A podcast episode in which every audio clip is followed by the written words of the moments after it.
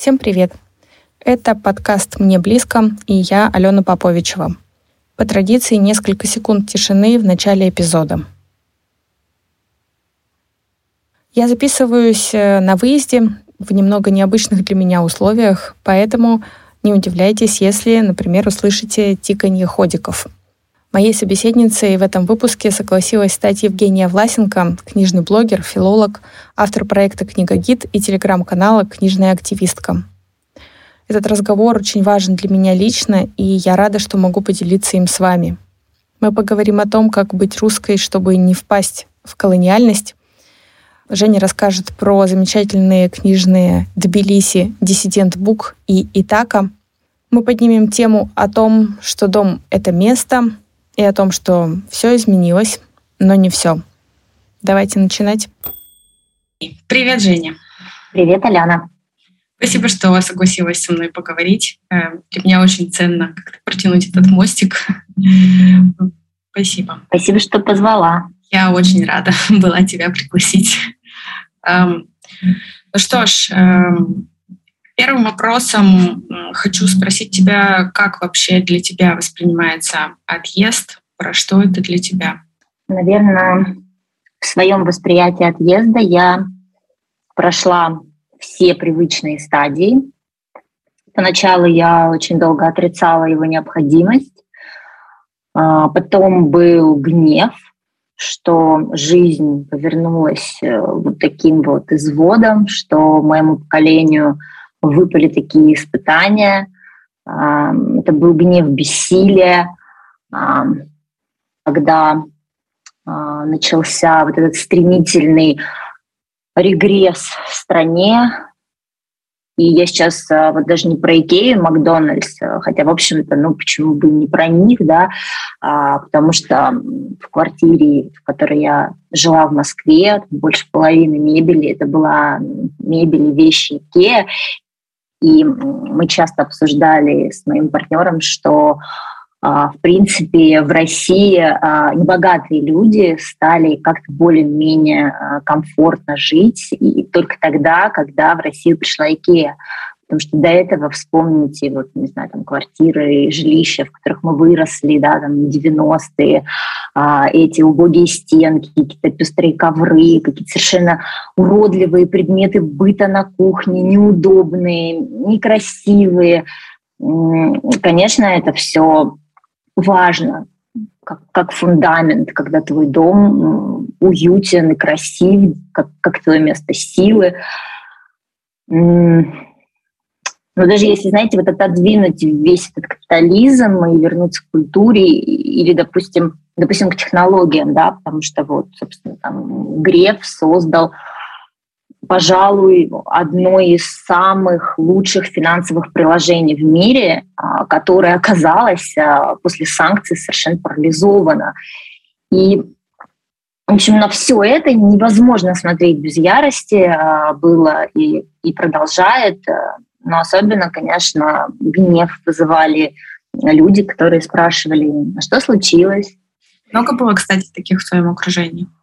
Наверное, в моем личном окружении таких людей а, было немного, однако а, как бы пространство медийное, за которым я слежу, оно полнилось какими-то кейсами под самую шапочку.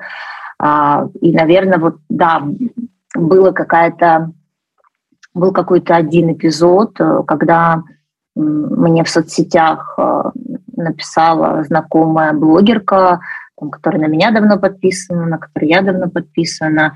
А, и вот она мне прям задала такой вопрос, как бы вот, а что происходит, а что, а что вот, как ты думаешь, ну, а, неужели же они там не понимают и хотят сделать своей стране настолько плохо. И я помню, что я бросилась писать какой-то прямо лонгрид, который в директ не влезает лонгрид, там ограничения по знакам. Я писала, писала, писала и понимала, что я в какой-то вот агонии занимаюсь, а, я проповедую хору.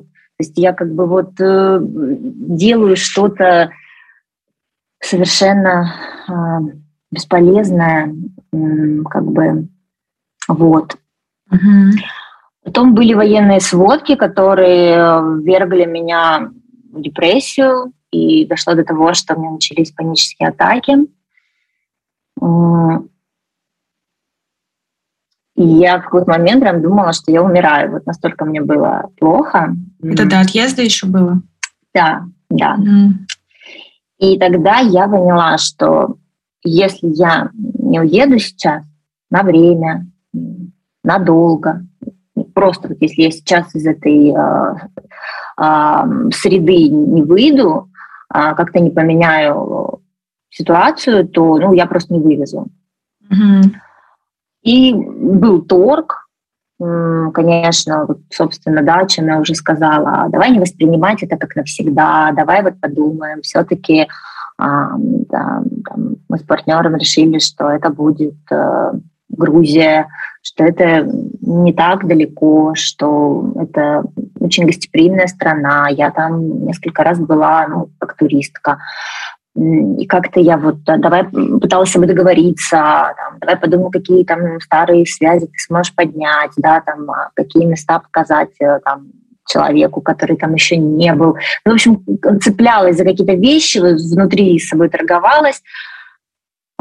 Сейчас, наверное, я уже приняла это как иммиграцию, то есть я уже вполне осознаю и проговариваю для себя, что отъезд — это иммиграция, и, возможно, это следствие адаптации, вот это принятие, но так или иначе это политический шаг, это протест, это изгнание себя из дома, это некая социальная аскеза и одновременно спасение.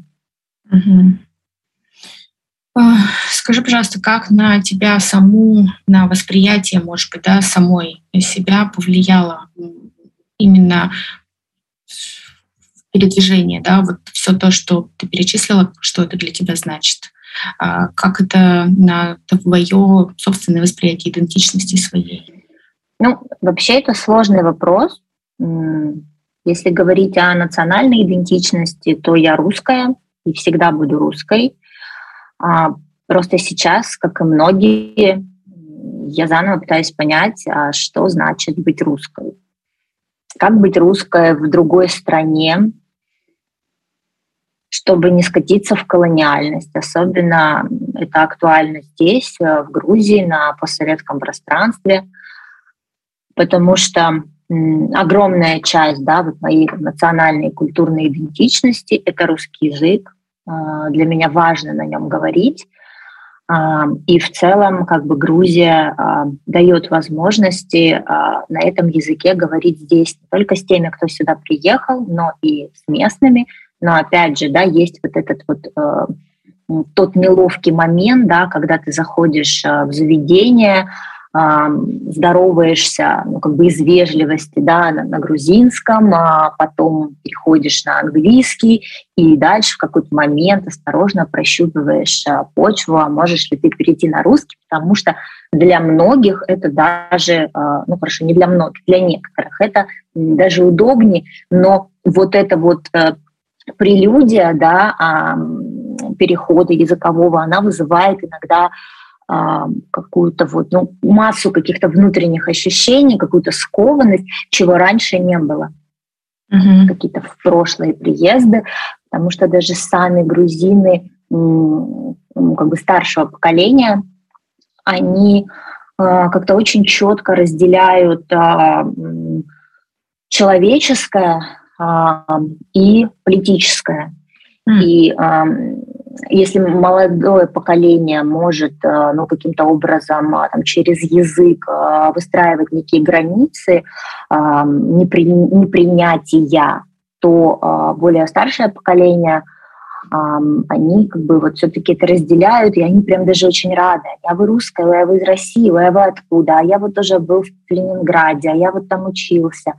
И сами говорят, что мы вот сейчас не очень много говорим на русском, как хорошо, давайте с вами поговорим, а, как это все ужасно, да, вы никого не слушаете, мы вам очень рады здесь. Ну, то есть вот какие-то вещи, которые, с одной стороны, дают тебе а, вот этот вот ну, как бы мостик языковой, а с другой стороны ты все равно всегда держишь а, где-то вот в голове да, мысль, что а, ты не имеешь права здесь навязывать свою культуру и свой язык, как бы для тебя это не было важно.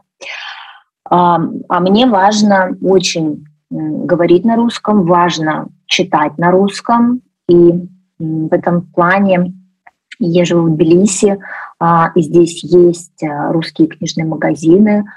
А, я помню, что пришла в один из них в Итаку буквально там вот в первые несколько дней, а, бросилась к полкам с русскими книгами, начала разглядывать, что там есть, потому что я приехала пустая, практически вся моя библиотека, она осталась в Москве.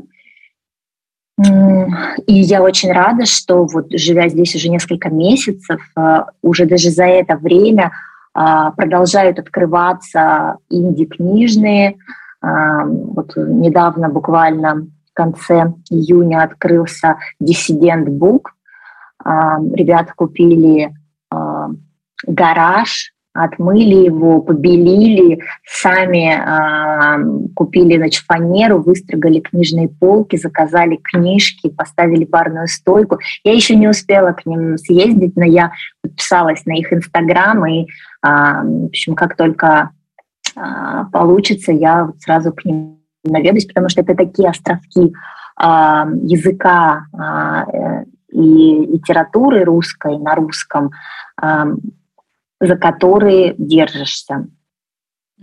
Скажи, пожалуйста, сейчас, э, раз уж мы, конечно же, заговорили о важности русскоязычной литературы, в частности, да, то есть ли у тебя ну, вера в то, что э, как-то будет э, поддерживаться, не знаю, книгообмен, поступление книг русскоязычных, хотя бы пока тех, что издаются. Понятно, что будущее несколько мрачным представляется. В, отдаленном, в отдаленной перспективе вообще не очень понятным.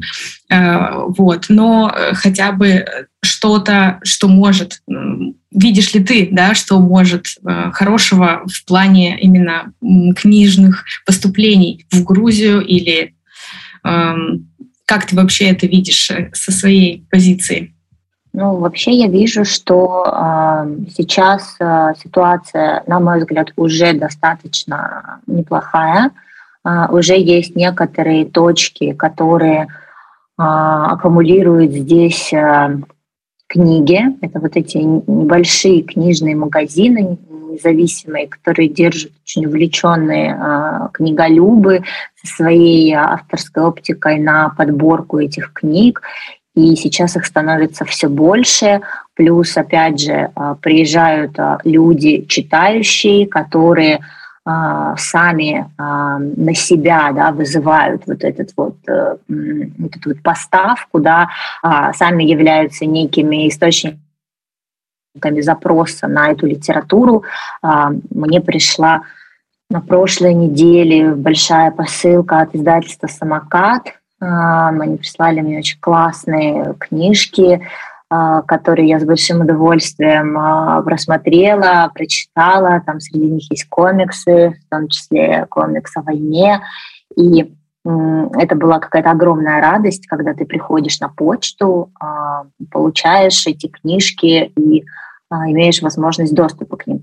Поэтому я на самом деле считаю, что ситуация такова, что если будут люди, а, которым нужна литература русская, то а, найдутся и возможности а, эту литературу сюда привозить. Угу. Круто. Звучит как мостик к следующему вопросу, да, про то, что помогает сохранять как раз свою идентичность. И это очень здорово, очень приятно на самом деле слышать, что как люди самоорганизуются эм, в, в сферах, которые действительно ну, как-то э, начинали прорастать э, в России, и уже было много всего прекрасного сделано. И сейчас здесь, находясь, конечно, очень грустно и тревожно видеть, как что-то закрывается, поэтому просто, просто порадуйся, что где-то что-то открывается. Классно. Слушай, а что еще тогда, да, если вот говорить о том, что помогает тебе сохраняться и сохранять то важное, что ценно очень, да, что, что еще можно сюда добавить? Ну, если говорить о каких-то рутинах, то, а, наверное, первое, что помогло а, в каком-то самосохранении и в адаптации, это обустройство дома.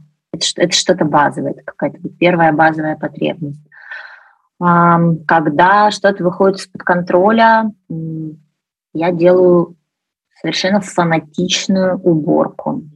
Меня это спасает, если мне не удается контролировать что-то другое, а я, по крайней мере, могу а, проконтролировать а, пространство вокруг себя. Как ни странно, мне помогает прием лекарств и психотерапия. Ну, как бы вот я не буду скрывать, что а, мне потребовалась и такая помощь тоже. Разговоры с мамой более частые, чем раньше, когда я жила в Москве. Сделать что-то, не просто поговорить, заказать ей воды, а, какую-то доставку, отправить ей немного денег, а, это стало чем-то вот важным, позволяющим не чувствовать а, этой дыры в сердце от того, что ты уехал и теперь далеко от очень близкого человека, который в тебе нуждается. Ну и работа кстати, про работу. Ты знаешь, я э, среди друзей спросила, что бы они хотели спросить у тебя, э, потому что я не афишировала еще нигде э, наш с тобой, наш с тобой разговор. И был такой вопрос, насколько вообще ты представляешь себе перспективу собственную, да, как книжной активистки сейчас, насколько тебе получается у тебя продолжать это делать, да, и, может быть, какие-то пути, которые ты хочешь э, развивать, там, да, какие-то перспективы, которые тебе хотелось бы реализовать. Mm-hmm. Как, если тебе сейчас комфортно ответить? А, ну, давай я попробую. Конечно, как и многие, после 24 февраля я не понимала, нужна ли кому-то теперь моя профессия кто и где будет теперь читать о книгах, а, и зачем это нужно, когда мир летит в какую-то бездну. Я участвую а, в нескольких а, больших проектах, и вот в марте они встали точно так же, как встали микроблоги, как, ну, как замерло практически все вокруг, и никто не знал, что делать дальше. Затем литературные премии начали закрывать сезоны, э, люди начали уезжать, э, заблокировали Инстаграм и Фейсбук. И, в общем, когда в конце апреля, накануне отъезда, я записывала интервью э, с Оксаной Васякиной, у меня было полное ощущение, что я делаю это в последний раз. Книжный клуб, который я, я развивала последний год, тоже замер, потому что э, встал Patreon, люди были не готовы читать. А, было как-то странно в этот период а, принимать донаты на что-то, кроме а, благотвори... ну, гуманитарной помощи. В общем, это был какой-то мрак, и не то чтобы как бы вот эти деньги, да, деньги, на которые я живу, да, но поддержка на Патреоне была основным источником из которого создавались а, мои проекты. Съемки интервью, организация этих съемок, оплата оператора, монтажа и прочие вещи. Если честно, был момент, когда я не понимала вообще, а, а смогу ли я дальше а, быть книжным блогером, будет ли это кому-то нужно. Всерьез думала о том, что вот как только появятся силы, э, я пойду волонтерить, как бы, ну, если вообще нигде свой, свой культурный бэкграунд я не смогу применить, я просто пойду и буду где-то, не знаю, гуманитарку разбирать, как только вернутся силы, потому что сил не было. Что бывают такие а, моменты и состояния, когда ты даже себе не можешь помочь, и а, от этого чувство беспомощности, оно умножается многократно. А, я маркетолог и книжный блогер, и последняя для меня, конечно, очень важная часть моей профессиональной идентичности, потому что а, именно благодаря а, своему инстаграму я последние три года получаю различные предложения о работе и об участии в различных проектах, в том числе на коммерческой основе. То есть, когда мне поступают эти предложения, они поступают мне не потому, что у меня там есть диплом филолога, да, а потому что у меня есть Инстаграм. Это правда, я это понимаю. А, естественно, когда эту платформу признали экстремистской, я испугалась за свое будущее, потому что я выбросила свою трудовую книжку э, после последнего увольнения из литературного музея, был два года назад, и с тех пор э, мне ее заменяет э, Facebook, ну, собственно, как и резюме. Конечно, когда эти платформы заблокировали, это выбило почву из-под ног очень сильно. Но потом прошло время, мы как-то все освоили VPN, схлынул первый шок, и издательства и книжные магазины а, одними из первых, а, ну, поскольку это бизнесы, и им надо продолжать, а они не могут, да, как э, просто лечь и лежать, им нужно бизнес-процессы двигать, они начали потихоньку как-то оборачиваться, вышли новые книги, и все как-то заработало. И, конечно, переезд, он занял много сил и времени, но он и высвободил много сил и времени, и за май и июнь я сделала свою полугодовую норму работы. Ну, вот я Ого. так ощущаю. Да. А, поэтому, а, если отвечать на вопрос, а, что я планирую делать дальше, а, я планирую делать дальше все то же самое, что и делала. Потому что в какой-то момент, когда а, стало легче дышать, когда стала, э, ушла вот эта тревога каждодневная от стука в дверь, от, от чего-то еще, э, появились силы. И э, я стала снова читать очень много, очень просто. Я такими темпами давно не читала стала писать, делать какие-то интервью. Нет возможности снимать видеоинтервью, я делаю текстовые интервью. А, появились какие-то запросы от а, каких-то институций литературных российских на удаленное участие в каких-то проектах. То есть система э, меняется, но пока я чувствую, что могу продолжать. А, плюс э, э, с июня я возобновила чтение в книжном клубе. А, мы поменяли платформу. А, в общем, э, пришли новые люди. Мы прочитали роман Сальникова в июне, обсудили его.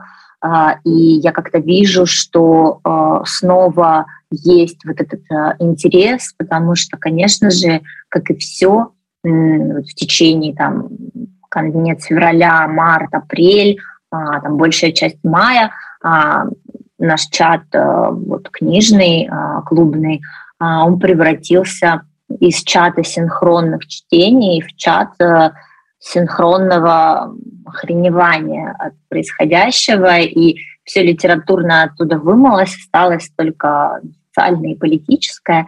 Вот, поэтому, а сейчас а, все постепенно вернулось, и а, мы снова пушим друг другу а, какие-то рецензии, новости книжные, а, строим книжные планы, и это, конечно, очень поддерживает и укрепляет веру в то, что, а, да, мир изменился, а, он какой-то мрачный, и а, когда мы выйдем из этого мрака, непонятно, но мы будем а, держаться за то, что дает нам силы. И вот в моем случае, а, и в случае а, тех участников клуба, которые в нем, это русская литература. Я очень обрадовалась, когда увидела, какую книжку вы читали, потому что я опасалась подходить к ней, ну, в силу того, что я не очень люблю начинать и бросать, и мне казалось, что она каких-то сил от меня потребует. Но когда я э, начала культ триггер, это просто было что-то психотерапевтическое. Вот прям честно. Ну, Сальникова вообще не стоит бояться, потому что он такой очень щадящий к читателю писатель, он э, не стоит сверху над тобой, э, получает тебя, он очень близок. Э, и да, действительно, его новый роман «Акультрегер», э, мне кажется, это то, что сегодня многим из нас э, просто необходимо. Согласна полностью. Скажи, пожалуйста, поскольку такая большая перемена, а, как отъезд, а, вскрывает часто какие-то неожиданные стороны. Было ли что-то в тебе самой, что неожиданным для тебя стало? Наверное, самое неожиданное, что я почувствовала, это то, что я скучаю меньше, чем думала, что буду скучать. Угу. Не знаю, что это. Может быть, это защитная реакция. Может быть, что-то еще. Может быть, а, это какая-то тоска по людям а, и местам накроет меня позже, но пока я совсем этого не чувствую, и для меня было а, очень болезненным именно расставаться с домом, вот с местом, где я жила, с местом, которое я обустроила очень долго, этим занималась очень большой любовью, и, конечно, уезжать э, было тяжело, я боялась, что я просто что мне будет некомфортно, а я тот человек, я как кошка, вот мне обязательно нужно, а, чтобы у меня было вот место, а, где а, мне хорошо, и вот э, как бы где я буду сохраняться, знаете, как вот в компьютерной игре, место, где ты можешь сохраниться, чтобы перейти на следующий уровень. Вот для меня дом — это такое место, я очень переживала, потому что если такого нет чувства, то а, нет ресурса ни на что дальше. Вот. Но поэтому я а, собрала с собой а, все, что только могла из каких-то мелочей, вот начиная там от любимой кружки, в которой я пила кофе дома, заканчивая какими-то вот чем-то мелким, какой-то свечкой, которая стояла возле кровати, а, какой-то перешницей вот огромной вот этой вот, которая у меня всегда стояла на кухне, всегда была под рукой. То есть я вот повсюду здесь на новом месте расставила эти предметы, которые э, дают мне ощущение, что да, все изменилось, но не все. Есть какие-то маленькие вещи, они стабильные, это та же кружка, это та же свечка, за это и держусь. Спасибо тебе за такой, знаешь, очень практичный подход. Э, и все-таки э, то, что ты точно увезла, мне кажется, это как раз-таки умение организовать вот это пространство, обустраивать его с любовью и делать это э, ну, в любом месте, потому что это то, что никто не сможет у тебя отнять. Эм, скажи, пожалуйста, где ты сейчас берешь силы, чтобы продолжать? Наверное, да не наверное, а точно мой э, основной источник сил э, в том, что рядом со мной любимый человек, и мы оба в безопасности. Это база. А, второе в том, что я живу сейчас в очень гостеприимной стране, где президент женщина, и эта страна сейчас настолько стремительно реформируется, что наблюдая за этим, а, читая новости, есть надежда, что когда-то Россия сможет пройти а, этот путь тоже.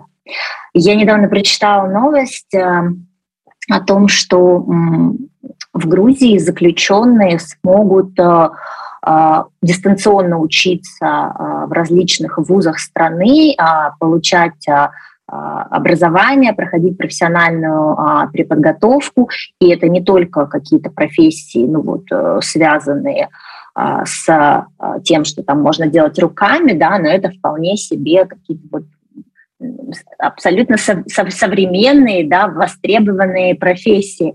И, знаете, эта новость на фоне новостей о пытках в российских тюрьмах, которые а, постоянно а, попадались, а, вот, это твой постоянный фон в России, да, то есть все, что связано с нашей системой а, исправительной, а, она меня потрясла.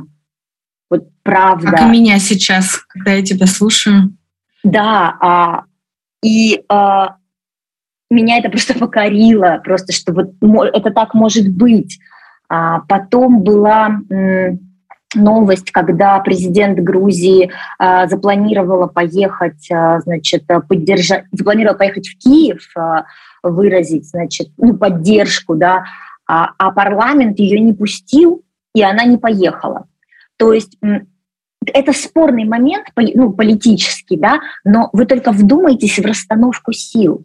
Когда президент страны — это не некое лицо, которое а, владыка, да, а это человек, занимающий свою должность, который в работающей демократической системе вынужден подчиняться собственному правительству, которое сам назначил.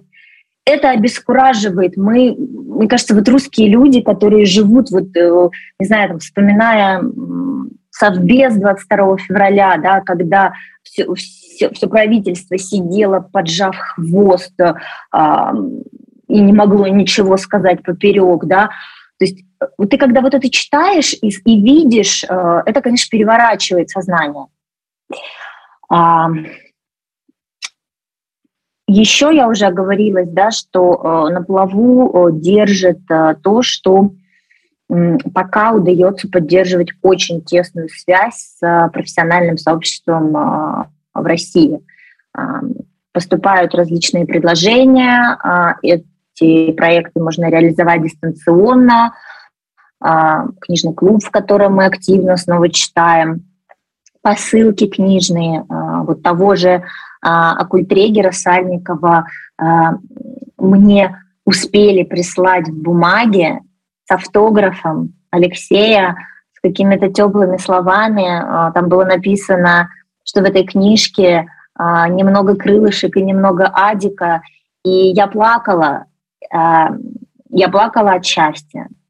Слушай, не могу не сказать, что то, что ты говоришь о Грузии, звучит как новости из какой-то параллельной вселенной, правда. Но это очень вдохновляюще. Спасибо вообще тебе за это. На фоне всего происходящего это как будто бы такой э, маленький живой родничок чистой воды. Ты знаешь, Ален, я просто хочу здесь еще добавить, чтобы вот э, слушателям, которые будут слушать этот подкаст, да, не показалось каким-то образом, что я свою страну только ругаю, да, а другую страну там только хвалю. На самом деле везде хватает проблем. А, я очень люблю Россию. А, мне очень больно а, за все то, что происходит. Я действительно чувствую вот эту, ну, как бы некую вынужденность, да, вот это вот этой вот изоляции, да, вот этот отъезд как некая аскеза, никто а, здесь а, из тех людей, которые уехали по политическим причинам, а, не живет райской жизнью, не воспринимает а, это как а вот мы сейчас едем в путешествие, вот мы сейчас тут будем, значит, пить вино, есть хачапури. Это очень тяжело потому что ты э, а, все равно э, каждый день э, читаешь э, новости э, из России, чтобы не терять эту связь. Ты каждый день говори, говоришь с близкими и чувствуешь, как э, растет вот этот разрыв восприятия нормы. Потому что, находясь внутри, э, ну, мне кажется, как человек, как любое э, существо, да, он впитывает это все. И и это страшно, и это тяжело, и очень хочется, чтобы это все поскорее закончилось, чтобы вернуться домой. Спасибо тебе большое. И я надеюсь, еще услышимся. Спасибо тебе, Ален. Ну что ж, наш разговор подошел к концу, и я благодарю, что вы были с нами весь этот выпуск. Ссылку на телеграм-канал Евгении Книжная активистка можно найти в описании э, этого эпизода. И там же будут все ссылки на возможности связаться со мной. Я буду очень благодарна за оценку подкаста на тех платформах, где вы его слушаете, и за ваши рекомендации всем, кого вы знаете, кому вы можете порекомендовать мой подкаст, потому что, может быть, им тоже близко то, о чем мы с вами здесь разговариваем. До новых эпизодов. Пока.